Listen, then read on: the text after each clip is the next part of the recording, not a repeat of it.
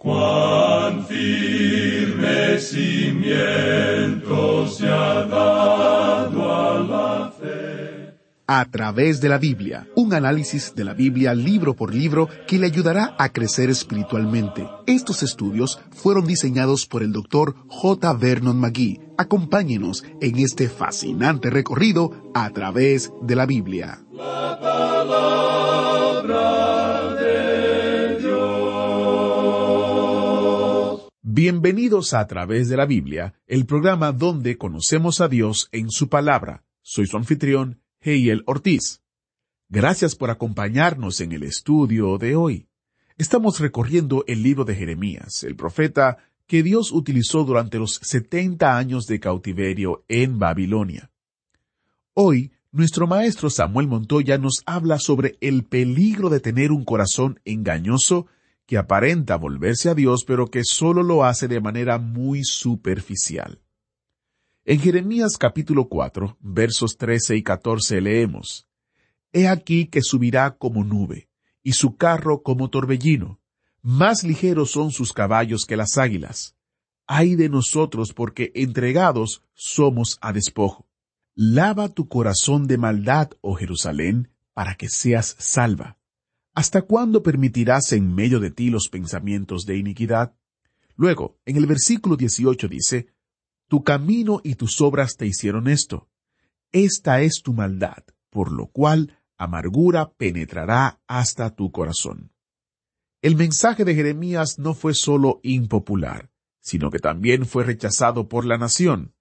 Es peligroso rechazar a Dios porque, como escucharemos en el programa de hoy, cuando una nación o una iglesia o un individuo rechaza a Dios, entonces Él los rechaza a ellos. Iniciamos este tiempo en oración. Padre Eterno, venimos ante ti con corazones sinceros. No queremos cometer el error que cometió Jerusalén en aquel momento mientras Jeremías predicaba y ellos ignoraban tu palabra. Queremos ser diferentes, queremos venir a ti con un corazón sincero y humilde y reconocer cuando tú señalas nuestro pecado y a la vez nos muestras el camino de restauración. Ayúdanos a abrazar tu verdad, ayúdanos a abrazar tu palabra, ayúdanos Señor a ser sinceros y a reconocer que te necesitamos a ti cada día y que nuestro corazón puede engañarnos. Ayúdanos, oh Señor, a cuidar nuestra mente y corazón dentro de tu paz que sobrepasa todo entendimiento. Te pedimos, oh Dios, que utilices este tiempo, que utilices el Maestro y que tu palabra hable a nuestra mente y corazón. En el nombre de Jesús oramos. Amén.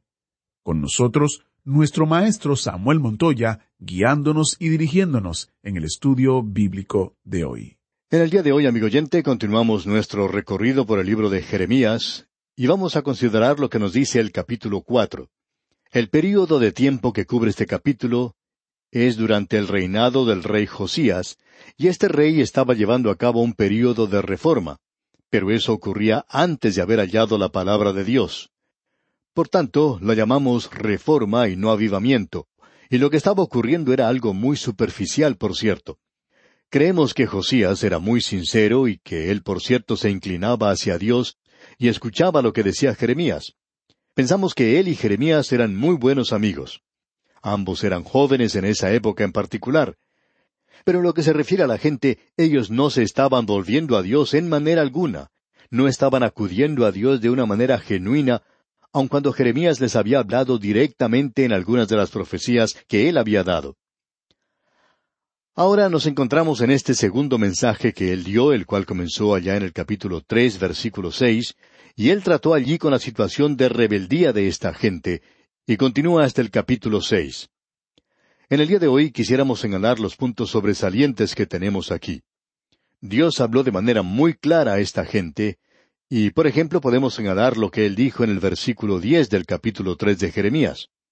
Con todo esto, su hermana, la rebelde Judá, no se volvió a mí de todo corazón, sino fingidamente, dice Jehová.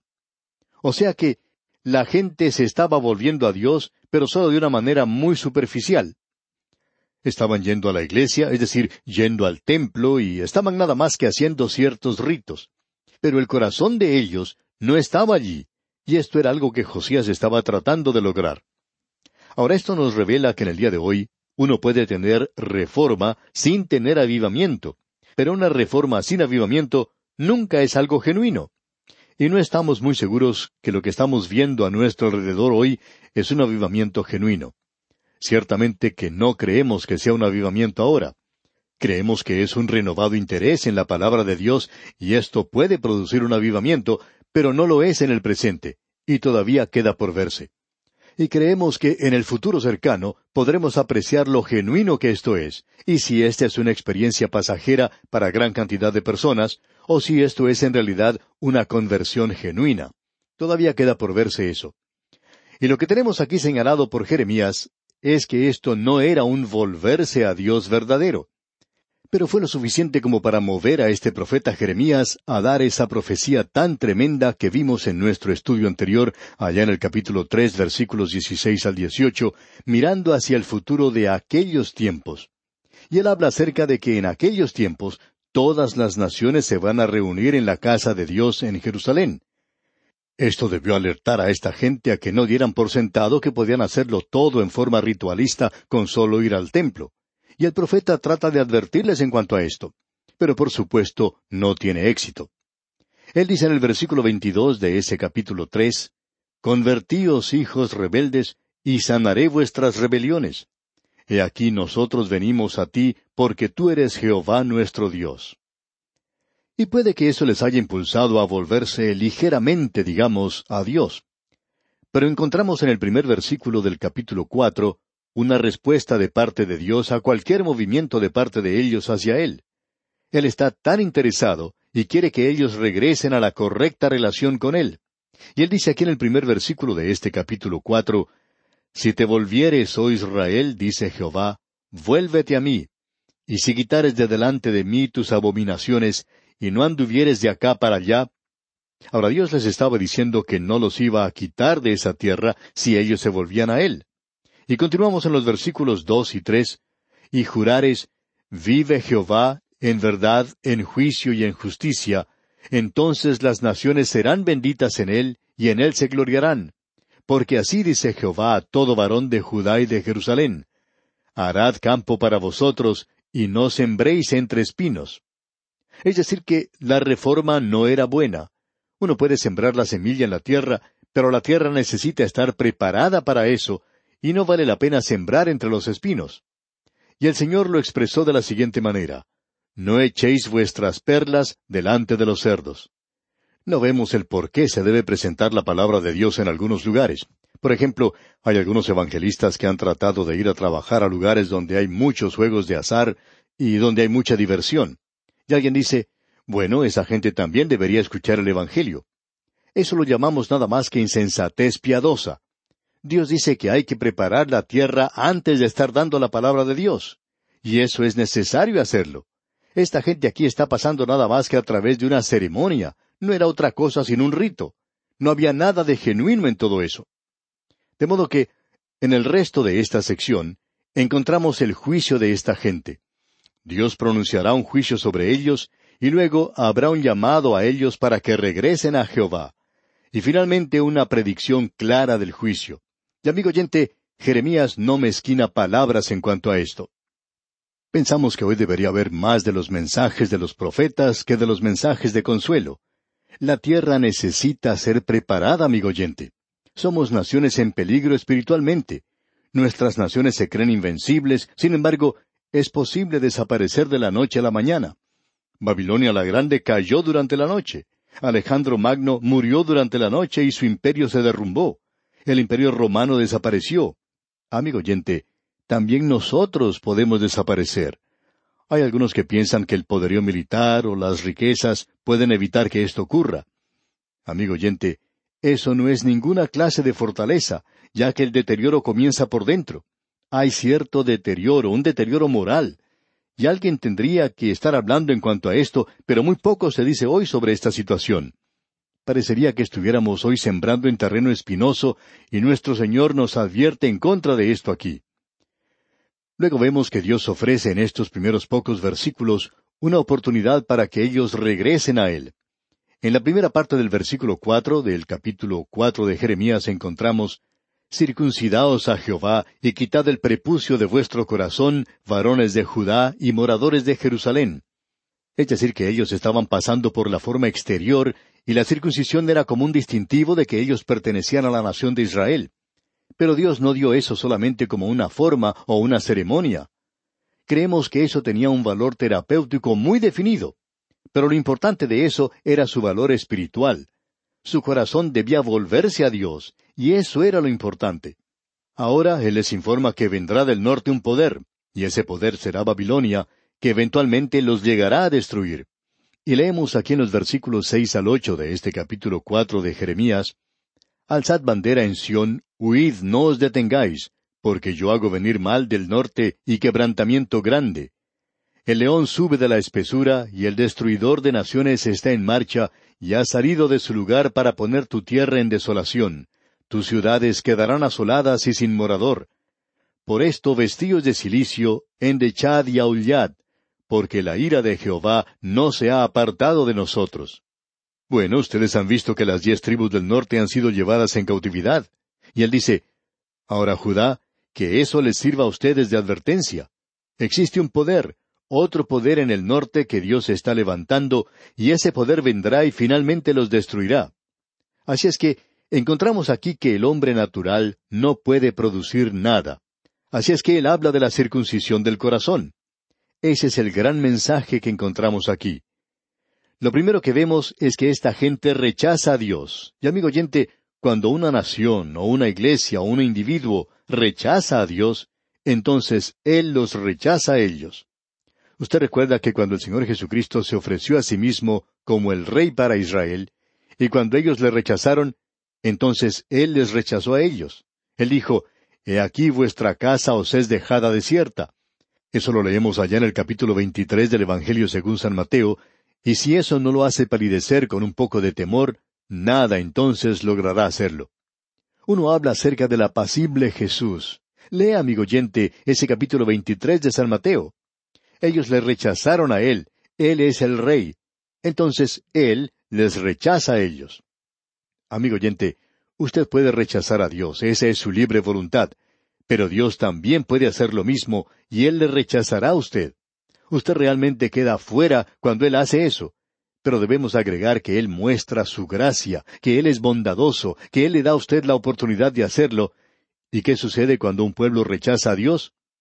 Lo que sucede es que cuando cualquier pueblo privilegiado, ya sea Israel o alguna iglesia hoy, rechaza a Dios y Él los rechaza a ellos, los demás los consideran como malvados, como desecho, como desperdicio. Eso es lo que uno puede encontrar a través de toda esta sección aquí. Y tenemos tres pasos. El pueblo rechaza a Dios y concluye con esa nota. Y en el capítulo seis, versículo diecinueve podemos ver Oye tierra, he aquí yo traigo mal sobre este pueblo el fruto de sus pensamientos, porque no escucharon mis palabras y aborrecieron mi ley. Ellos habían rechazado la palabra de Dios, habían rechazado a Dios. Y cuando ellos hacen eso, entonces hay algo que sigue lógicamente a esto. Dios los rechaza a ellos. Notemos lo que dice ahora el versículo treinta, que es el último versículo en este mensaje.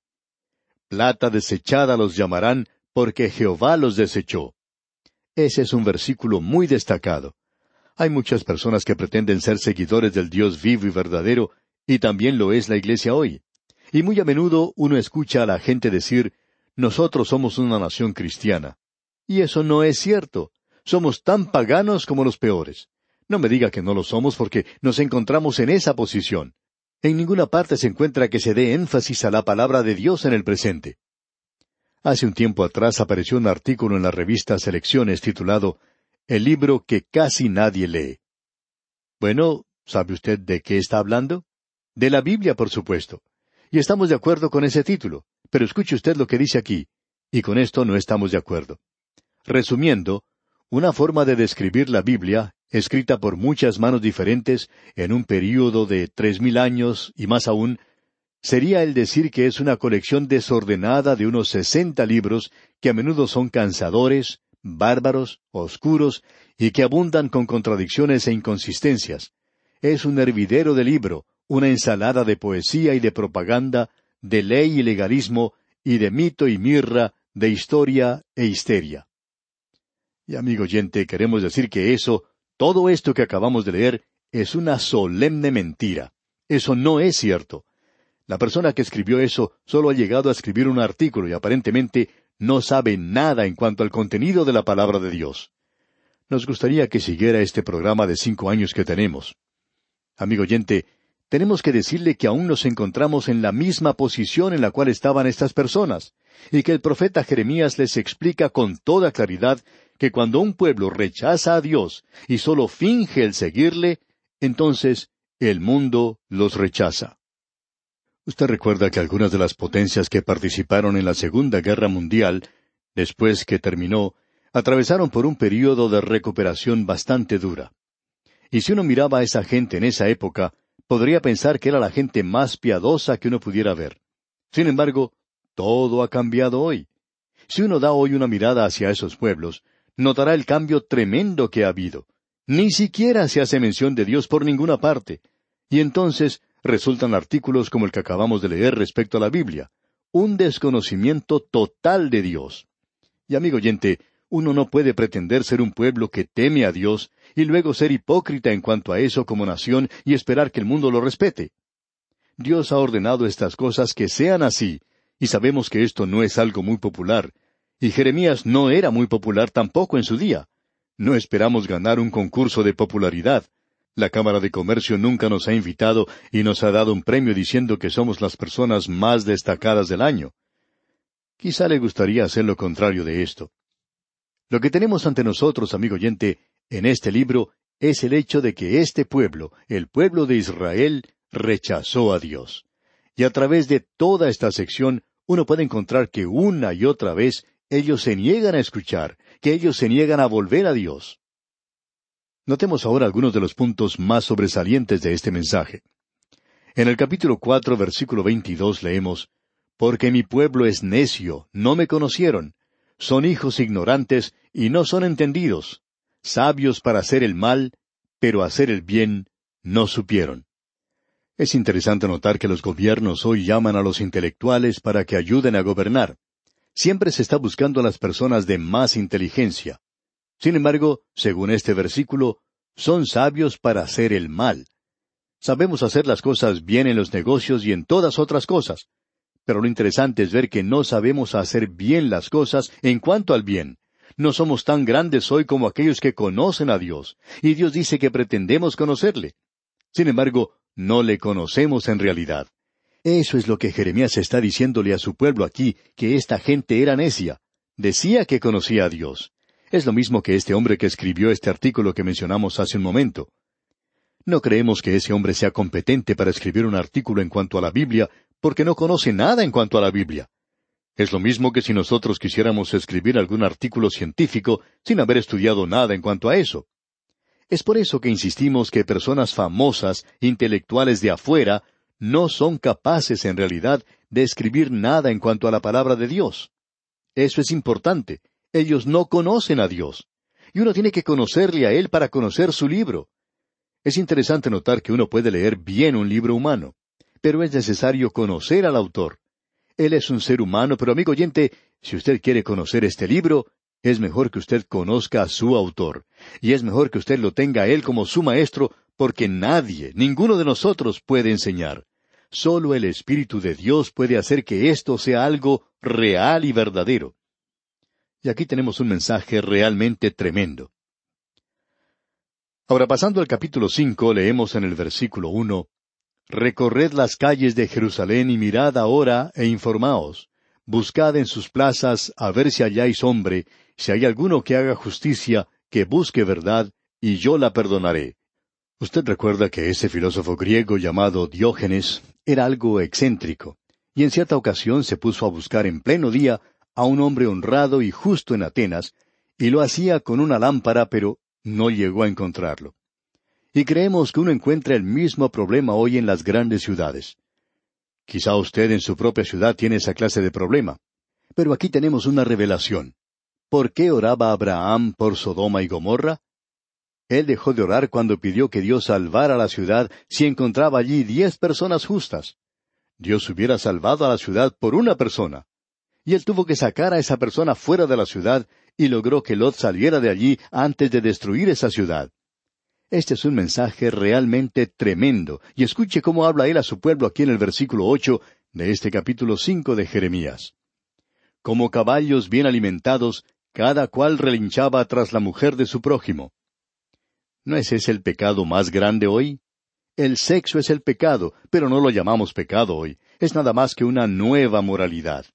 Pero, amigo oyente, uno habla de eso, y aquí tenemos un sarcasmo de primer orden, ya que él dice que cada hombre relinchaba tras la mujer de su prójimo.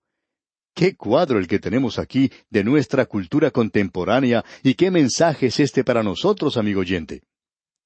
Ahora, en el versículo 27 del capítulo cinco leemos, Como jaula llena de pájaros, Así están sus casas llenas de engaño. Así se hicieron grandes y ricos. Muchos jóvenes han abandonado sus hogares y se convirtieron en inmorales debido a la condición en la cual se encontraba su propia casa.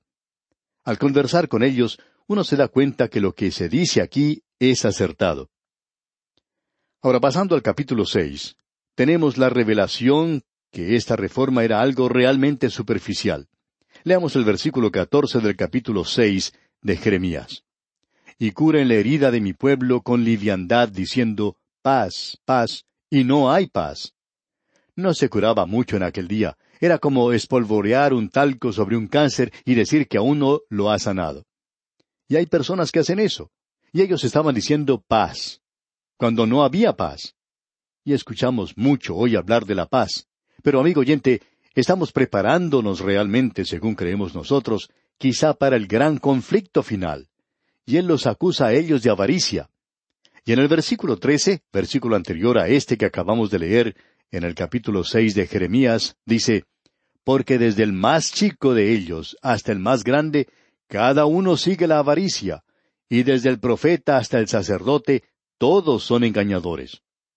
Y ese es el gran pecado de todos en el día de hoy. Uno codicia el oro y la plata, la riqueza, la fama, y la mujer del vecino. Esas son las cosas que todos los hombres codician hoy. Bien, nosotros hemos considerado estos dos versículos en cuanto al rechazo. Dios dice, ustedes han rechazado mi ley, la han aborrecido. Por tanto, Dios dice, yo os rechazaré. Y cuando yo os rechace, los hombres de todo el mundo van a rechazarles también. Es interesante esto, ¿verdad? Tuvo lugar en los días de Isaías y está obrando el día de hoy también una gran nación que ha gastado millones y millones tratando de ganar amigos a través del mundo, sin embargo, ¿no es eso lo que ha sucedido? Porque esa nación también ha rechazado a Dios y Dios les rechazará a ellos. Y esto, amigo oyente, debería servir de mensaje solemne para cada uno de nosotros, para cada una de nuestras naciones. Pero tememos que estamos tomando esto de una manera muy ligera. Bien, y aquí vamos a detenernos por hoy, amigo oyente. Es nuestra oración que el Dios Todopoderoso le bendiga en gran manera. Agradecemos que nos acompañara en el estudio de hoy. Le invitamos a que visite nuestro sitio en internet a través de la. Ahí puede suscribirse para recibir las notas y bosquejos de lo que estamos estudiando y noticias del ministerio. También encontrará la variedad de libros y materiales gratuitos que tenemos para usted. El sitio es a través de la. Todo lo que hacemos es posible gracias al Señor y a personas como usted que se unen a nosotros en la obra de llevar la palabra entera al mundo entero. A través de la Biblia es una producción de Radio Transmundial.